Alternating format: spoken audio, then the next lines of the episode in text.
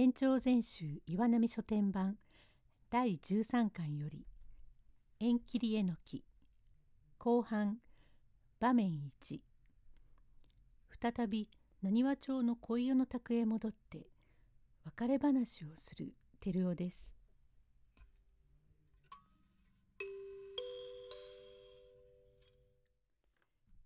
えー、照夫はまた大橋を渡って恋湯の家の格子戸をがらりと開けて「帰ったよ」「おやまあなんだろうねびっくりしたよ」「黙っておんがなさりゃいいにどうしたってあんなに急にお帰んなすったの?」「まあこっちへおいでなさいな」女中に向かい「これ早く御膳を持っておいで」照夫おまんまも食べません。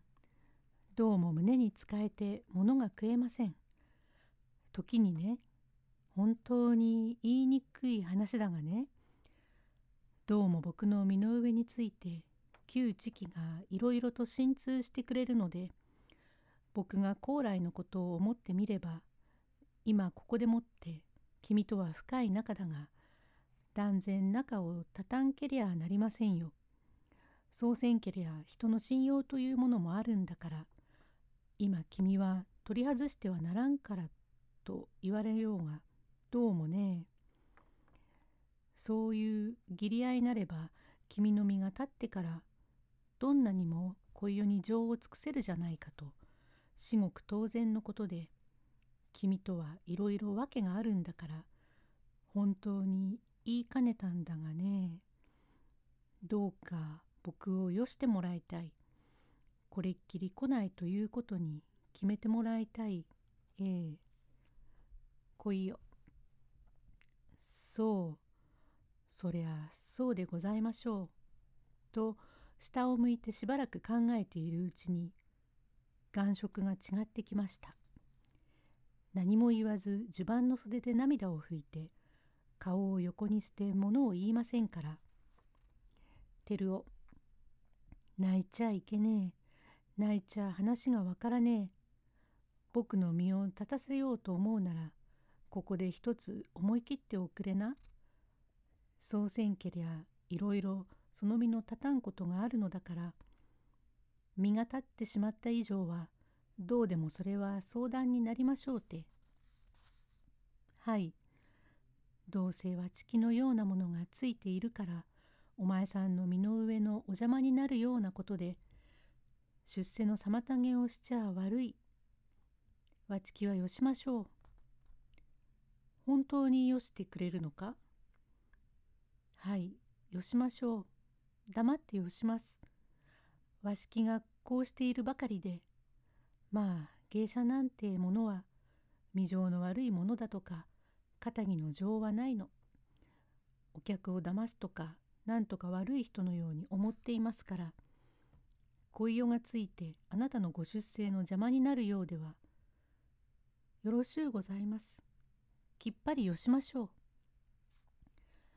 ああ、諦めてね。何、芝の国心なぞは君に惚れきっているんだから、受け出そうかというようなちょっと話があったんだね。万世が話をしたことがあるじゃないか。それに、こないだ福井から来たお客も大層惚れきっているってから、早く身を固めて、盆栽でもいいからうちを別に持たせてくれるようなとこがあったら先方には奥様もあるだろうけれどもあだに思っちゃいけませんよ。奥様の大事なものを君が取ったようなものだから奥様に従っていりゃ世間に人をにはないから向こうだって悪くするわけはない。何でも根菜ぶっちゃいけないよ。そうして君が身を立てることをすりゃ心がけある人なればいつまでも年が違うから盆栽にして二軒うちを持たしておくわけにはというので里方になってどこかへ片付けてくれるようなことになれば随分そういうのがあるからね。ご親切にありがとう。わちきは身寄りも兄弟も何もないの。だからこうやって毎晩つらいお座敷へ出て今の芸者衆は若い自分から芸の方はそっちのけにしてお客が何とか言えば待合でも連れて行くような子ばかり多い中でわちきばかりは人が何と言っても黙って座っているものだからこんな開けない芸者はないってお客に置いていかれるような不意気者今更お客を取って苦労したり人の盆栽などになって何しに苦労をいたしましょう。人の盆栽や何かになって暮らすようなそんなわちきはなんぼなんでもそんな心じゃありません。他に身寄りもありませんけれどもお前さんに話した上州の桐生の脇のあの何とか言ったね。おそれ大間てところそこにおばさんがある。そのおばさんを頼って行ってわちきゃおばさんのそばで一生涯おばさんの死に水も取りたいしするから旗織り女になって今までの柔らかいものを捨ててしまうつもり高旗というものはじきに覚えられるって言えますからこれを折り習ってそうしてわちきはやっと食べても生涯やもめで暮らします。あなたのお世話にはなりません。その代わりにね、照夫さん。どうも担当送るわけにはいきませんけれども、年に二度ずつお前さんに似合いそうな島をおばさんに聞いて、旗を覚えればきっとは月が追ってお前さんに送るから。その時はお前さん、お嫌でも夏のものと冬のものとはわちきがおったのだから来てください。ねえ、照夫さん。えー、どうもこれはよせない。これはちょいと私は行ってくるよ。どこへ？腹立っちゃいけない。冗談だよ。お前の気を引こうと思って行ったんだ。実はお前の方で切りたがっているだろうと思ったからで、わしはちょいと六軒堀へ行ってくるから、とまた出かける。場面に再び本庄の宅へ向かう照夫です。用語解説旧兵考え方が古臭いこと良いご意見考えのこと二言を交わす約束を変えるという意味。剣難の層刃物などで殺傷される災い。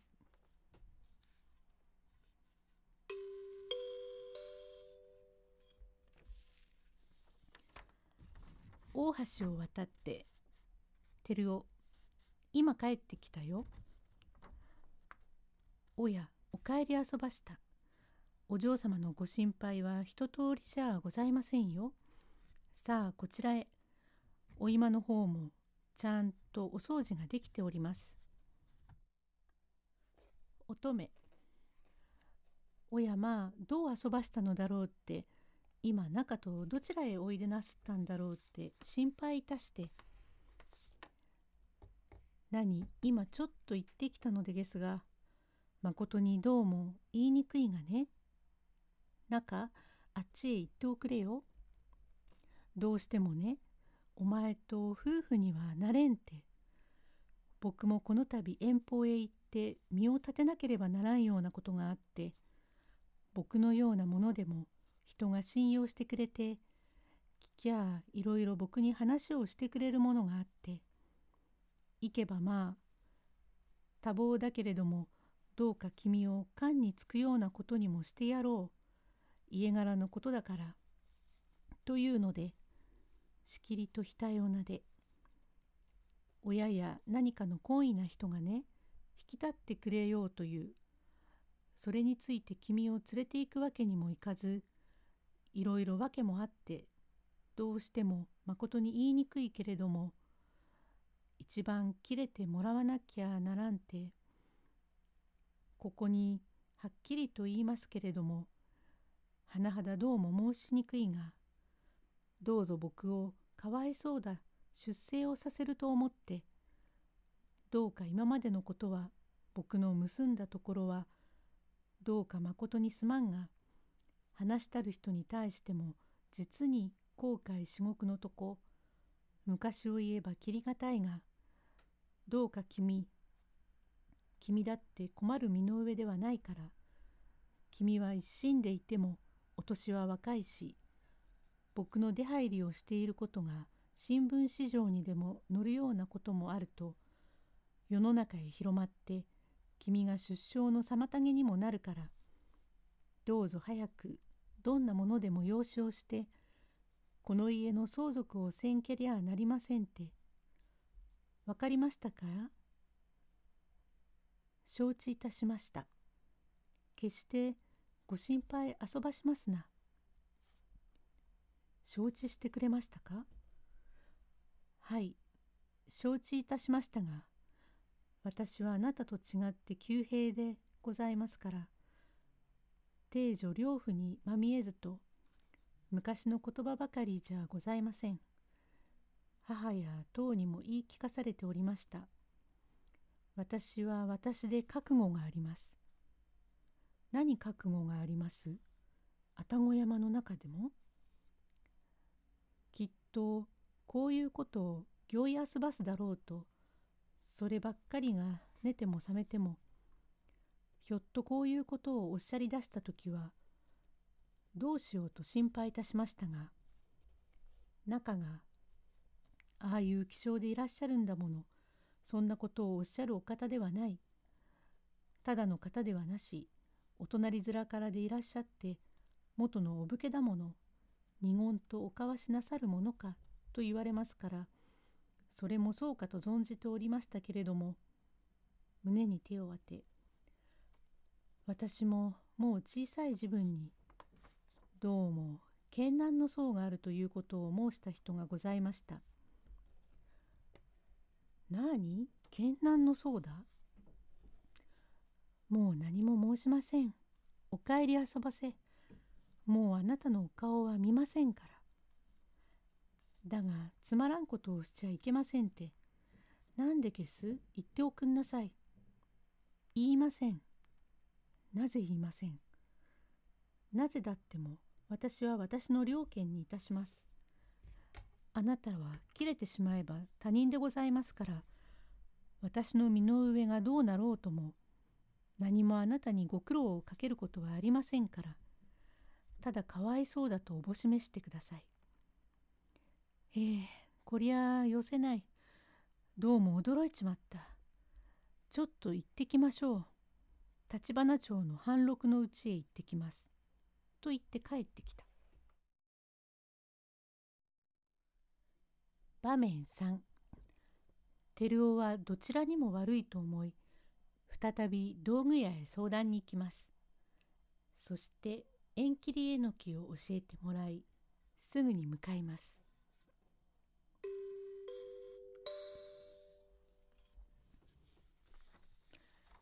半六おやどうもおはようどうも感服した。思い切ってくるところは実に偉い。美人をぴったりとやってくるっていうのは苦労なすったとこだ。思い切りがいいって今褒めてたところ。どっちを切りやした？どっちも切れない。え？どっちも切れない。切れずじまいでです。大変な情ですからね。これはどうも片っぽは自殺でもしようという変なことを言います。片っぽは旗織り女というので、どうも弱ったね。とてもいけないね。実にどうも口で言ったっていけない。どう遊ばす気で？どっちか切らなければならないが、どうも神明に触るようなことになっては、僕も相すまんからね。色男に焦がれ死にの恋煩いか？あこりゃありがたい幸せだ。後でごちそうになりますからね。どうも切れませんって。うっかり言い出すといけないから、まあ嘘だというようなことを言ってきたがね、まことに困る。六軒堀の方にも冗談に言った趣にしてきたから、合わなくっても指輪か何かやればよろしいが、どうか片っぽを切らなくちゃ仕方がないが。おせん。じゃあ何になさいましよう。おまんじゅうのあんをなめてこれを二つに合わせて蒸し釜で蒸して中へあなたが口をつけたのを知れないようにしてそれを食べさせるときっと切れますとさ。まじないはいけません。他に何か。じゃああなた、縁切りえのきを。半六。よしなさいなバカバカしい。今はありはしません。焼けてしまって。あれさ、焼けてしまってもいくらもお酒のね、どうしてもやまない酒乱になるという人がお酒と人間の縁を切らせると言ってその株を削ってきて飲ませたらお酒が嫌いになりましたよ。そればかりでなくどうしてもこの人がくっついてはいけないと思えば男同士の縁も切れるってくらいなれば不思議ですよ。あれは削って持たしておいてもよいってくらいあれにいらっしゃいましよ。照夫聞きはしますまいがね昔の習わしで言うのでそんなことは道理上においてないことだから。おせん。道理だってあなたそんなことはつまらないというが聞きますよ。きっと聞きます。お灸でも何でもわかります。やってごらんなさいよ。うまいと治ることがあります。私どもが試して幾人もありますよ誰が？それ小常さんと木兵衛さんとね思い合ってる仲が切れたのをごらんなさいな。あれは縁切りえのきですよ。そうかの？利口な人だが困ったところからふらふらとバカになるという思案のほかでですからひょっとしたらばと迷いが起こってそれから車に乗って板橋の縁切りえのきの焼けてしまってもその株が残っておりますがえのきだか何の木だかむやみに削って持っていく人があります。向こうにお茶屋がありますから自分ながらもまあ削りにくいから飛び込んで「お茶を一杯おくれ」茶屋のおばあさん「こちらへいらっしゃい。おかけなさいまし」まずこちらへいらっしゃいちょいとかお茶はともかくもあそこのえのきが縁切りえのきってのだね。はい、あれは聞くかえ大変にどうも聞くことは不思議でございますよ。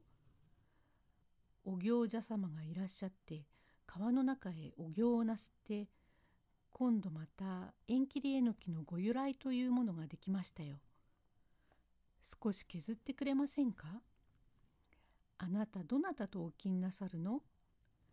ああ普段吠えてくっついたりする亀があるからね。その亀と。まあ亀をあなた。まあよいよ。削っておくれ。削る賃をあげら。恐れ入ります。たくさんにお茶代をありがとうございます。おばあさんが削ってきた。けなしながらもひょっとも聞くかと紙に畳んでいるとガラガラガラと二人乗りが参りました。ひらりと先へ降りました女がおこそ頭巾をこう取りますと浪速町の恋を続いておりましたのはでっぷりと太った女です。女姉さんここにかけておいでなさい。わちきがちょっくら削ってまいりますからおっかさん、ちょっとここへお茶をあげておくれ。来いよ。じゃあ、御所お願いだから、聞きそうなとこをたんと削ってきておくれ。お願いだから。ずっと腰をかけると、照夫と並んだ。おや、旦那こりゃ。おや、どうして来た？あなたどうしてここに？あらどうもなんですね。なんだ？おめえどうしてきた？どうしたってまあどうも大変なとこでお目にかかっちまったこと。お前さんはどこへ行ったの？僕はちょっと窮地が今日越後へ立つというので。歩いて？運動しながら行けってのでここで送別したのだそうそうお前は今縁切りえのきでうんと聞くのをと言って取りにやりましたな。いやわかりましたわかりましたわかりましたとも。お前と僕と縁を切るつもりで来たんだろうな。挨拶はできまいな。